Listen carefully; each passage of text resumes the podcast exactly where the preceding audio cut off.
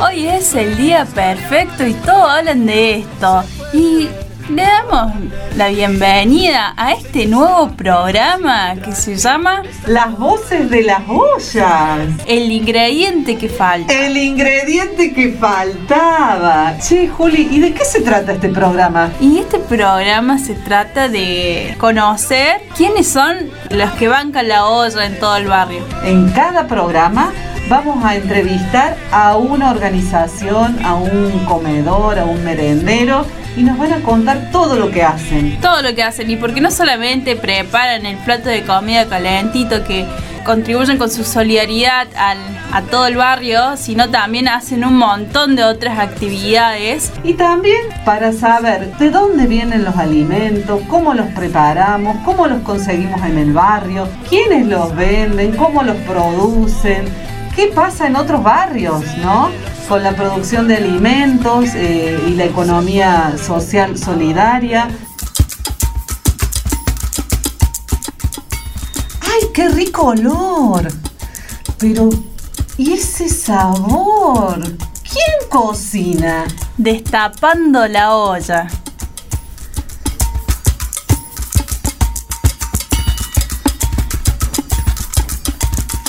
Estamos con Anabel de Comedor Caminando con Esperanza. En la área del comedor hay muchas cosas, ¿viste? Tenemos la panadería popular, hacemos panes, facturas, criollos, medias lunas. Se llama popular porque damos a un bajo costo para el bien del barrio y también para que nosotros podamos seguir comprando la mercadería, porque hoy en día todo está caro. Tenemos el apoyo escuela, también que trabajamos con todos los chicos y también trabajamos con el tema de violencia de género.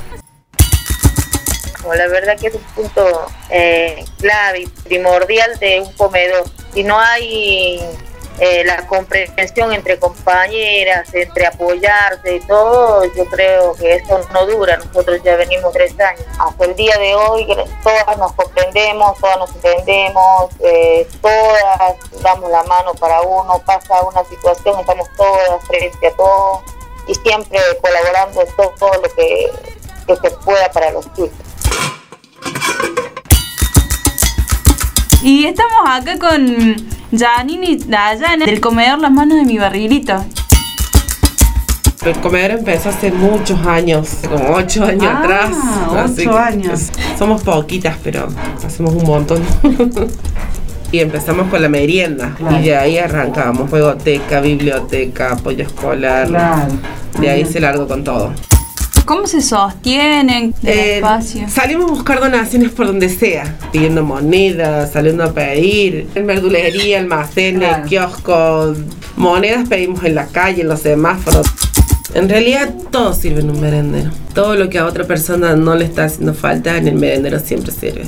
Ya sea de un plato, un vaso, hasta una remera, un par de zapatillas, todo sirve. La gente humilde no se va a fijar de dónde viene o, o quién lo usó o quién no lo usó. Lo va a usar porque lo necesita. ¿Cuál es el ingrediente que no puede faltar? el, en nuestro merendero, el amor, la paciencia. Yo creo que con amor se puede hacer muchas cosas. Es lo que no tiene que faltar. Las personas que trabajan en el lugar somos muy golpeadas por la vida y nos ha enseñado que muchas veces una mandarina o un pedazo de pan tiene mucho más valor que capaz un- una comida en un restaurante. ¿Por qué? Porque tiene sentido en lo que te está expresando el niño en sí. Nuestro merendero se llama Las manos de mi barrilito por una persona muy especial. Ella es mía, eh, hace mucho tiempo, era como tres años más o menos, ella se nos fue. Y nosotros, la Yani, siempre le decía que parecía un barril. No tenía fondo ella. Una vez que entraba al merendero se comía lo que encontraba. Cuando ella se nos va, eh, surgió el tema de que llevaría el nombre de la mía en honor a su barril. Las manos de mi barrilito.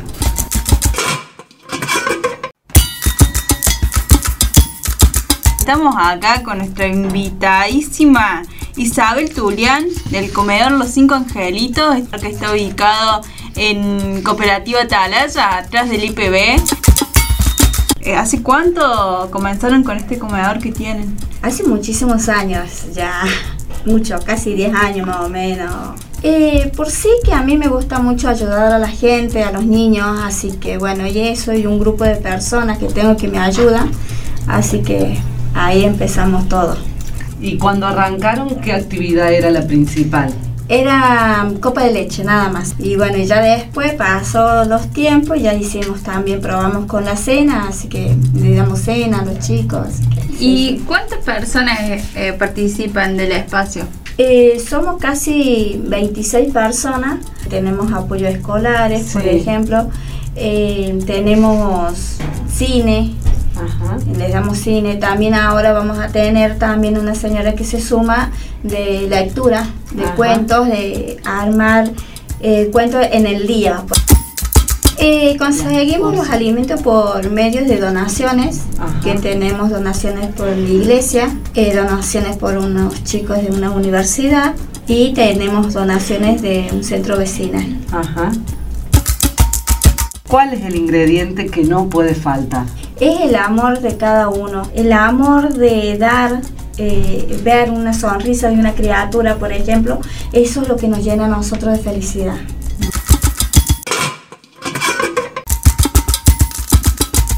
Casita Comunitaria La, Soñada. Así es. Con Jackie, Sandra y Carla. Y allá por el 2013 se empezó a soñar la casita con otras compañeras, con otras soñadoras y bueno, después nos fuimos sumando y por esos años empezó a pensar en un espacio para compartir con las niñeces, un espacio pedagógico y de educación popular, donde también se compartía el alimento y la merienda. Ajá. Y son un grupo de 30 compañeras. Sí, 30, 35 compañeras. 30, wow, 35 35. Y ahí funciona un espacio de huerta comunitaria que ahí trabajan unas 10 compañeras con dos huertos.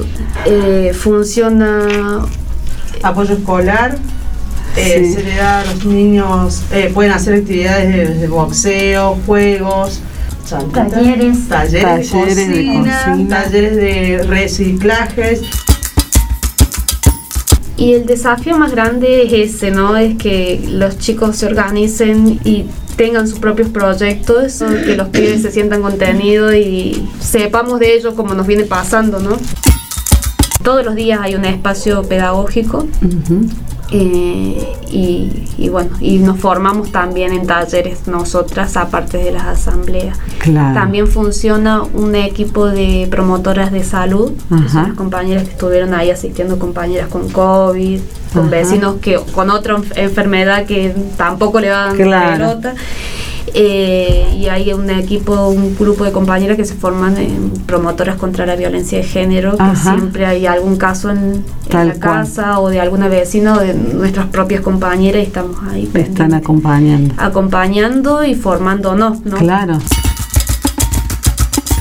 Y para usted, ¿qué ingrediente no puede faltar? Las compañeras, el amor.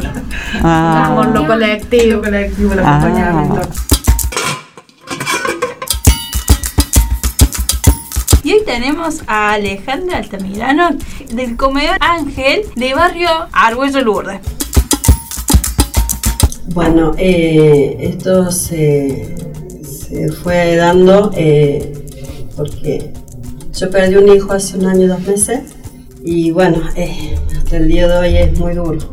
Y bueno, se dio el proyecto este que, que surgió a través de un amigo de mi hermano y yo hace mucho que lo quería hacer pero no tenía, digamos, más o menos la semillita para arrancar.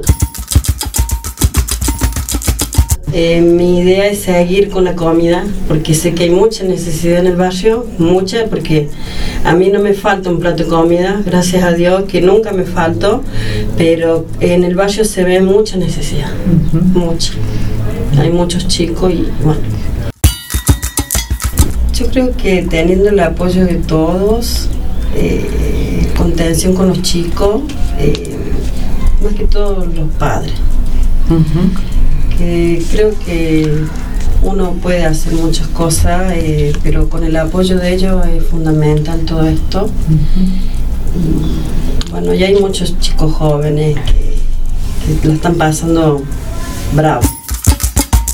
es el ingrediente que me gustaría agregar a esto. Sacar a los jóvenes de las esquinas, incentivarlos a, ir a, la escuela, a hacer cursos, talleres. Eso me gustaría mucho.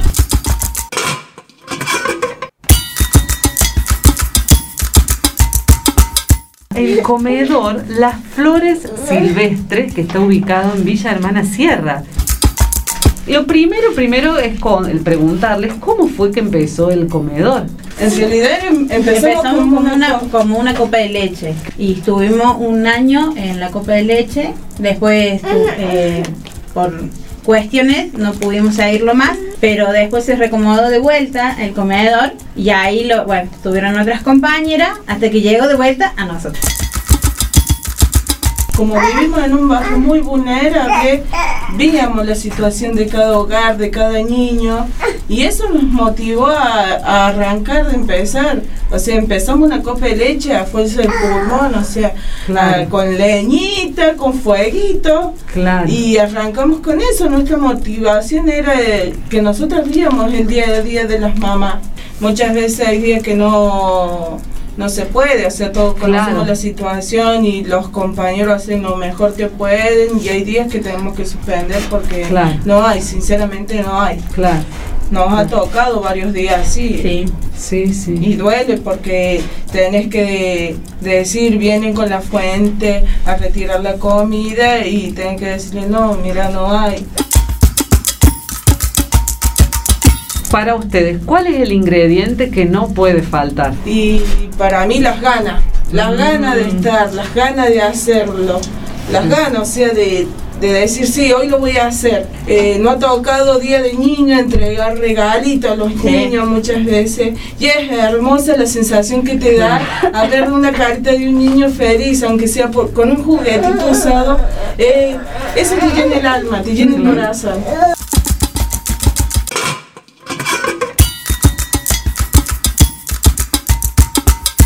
Y entonces acá estamos hoy con Elda Villacorta del comedor Solcito de barrio Sol Naciente. El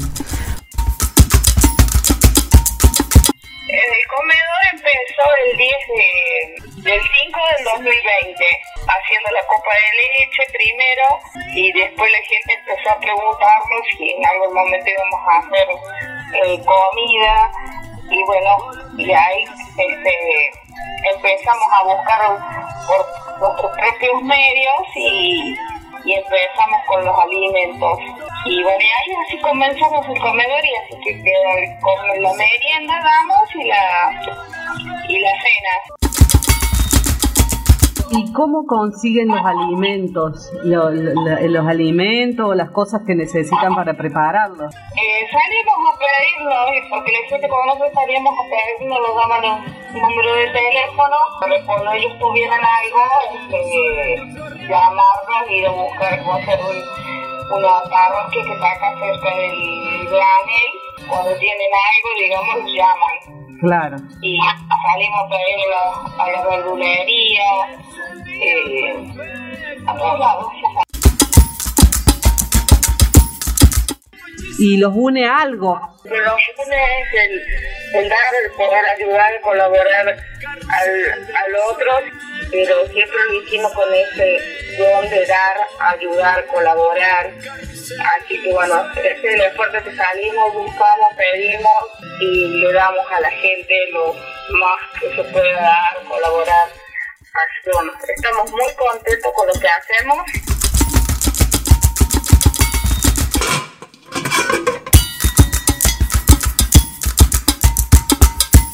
Estamos hoy con Sandra Barrio Nuevo, de Barrio Sol Naciente, y ella eh, es integrante del comedor Gente Determinada. Y esto del comedor en realidad nació en plena pandemia. Eh, después del primer año, cuando fue más crítica la situación, eh, los casos de desnutrición fueron muy avanzados y muy notorios bueno, hay una de las comidas que después les digo la receta, que era la que más Boon hizo y la que más los atrajo. Como veíamos en los baldíos y en la calle, se veía, ustedes deben haber visto las, lentejas tiradas, todo eso. dijimos nadie lo va a aceptar. Pero bueno, le metimos más amor a la receta, algún que otro condimento y la combinación de sabores eh, fue muy aceptada, muy aceptada. Y yo creo que hasta el día de hoy la mayoría de esa familia la está haciendo y vemos que ya no hay lentejas por la calle.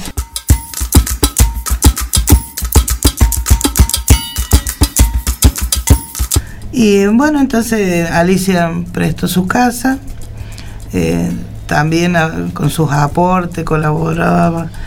Eh, Priscila, mi hija, ella manejó la receta y de ahí sacó variantes para que no fueran siempre las mismas.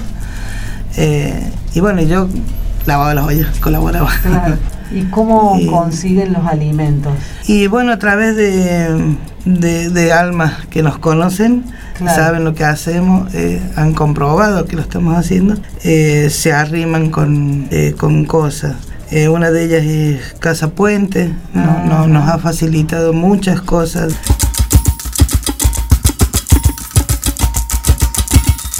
¿Cuál crees que es el ingrediente que no puede faltar? La unión. No, no hacemos nada solo, nada. Pero mal unidos tampoco.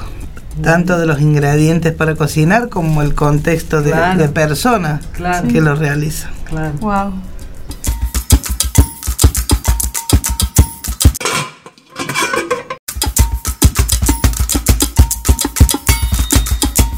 Estamos acá con Lucrecia y con Julieta que ellas son integrantes del espacio de contención y construcción con las infancias Trapito de Colores, ubicada en barrio Cooperativa Talaya. Empezamos ya hace cuatro años como un espacio de contención para los chiques del barrio. Eh, vi como muy necesario el espacio y bueno, así arrancamos de poquito, entregando una merienda, haciendo unas chipaquitas, fritos, juntando hojitas que podíamos conseguir que estuvieran usadas de un solo lado, por ejemplo, eh, y colores de los chiquititos esos que te quedan del año pasado. Claro. y bueno, y teníamos como ese espacio para los chicos, para dibujar, para contarnos cosas. Y actualmente tenemos distintos espacios. Tenemos el merendero, el apoyo escolar, que arrancó en marzo de este año. Tenemos la ronda de pibis. Hacemos ahí trabajos con preadoles y adoles del barrio. Eh, también tenemos los jueves de cocina. O sea, se producen distintas comidas ah. con participación de las mamás de las familias. Claro, y la idea de ese espacio también es cocinar con alimentos no tan comunes por ahí, eh, en las cocinas del barrio, con soja texturizada con legumbres, con, bueno, con especias, como aportar nuevos sabores, eh, aportar nuevos ingredientes y, y abrir el mundo a través del paladar. Este año logramos limpiar un basural que teníamos al frente de, donde funciona el merendero. Bueno, debatimos colectivamente que era una prioridad para Trapitos eh, cuidar ese espacio que, nos había costado tanto gestionar eh, su limpieza. Así que lo que se nos ocurrió que la mejor manera de cuidar eso que habíamos conseguido era habitándolo.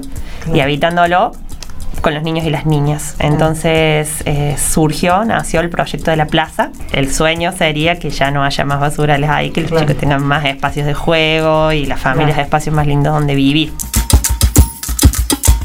¿Cuál es el ingrediente que no puede faltar? Yo diría la creatividad y el amor. Creo que todo lo que, que todo lo que hacemos se apoya en esos dos pilares. Eh, el amor primero siempre y la creatividad, que es lo que nos sirve para ir sorteando los problemas y encontrando los recursos y, y renovando eso, el voto de confianza y la alegría.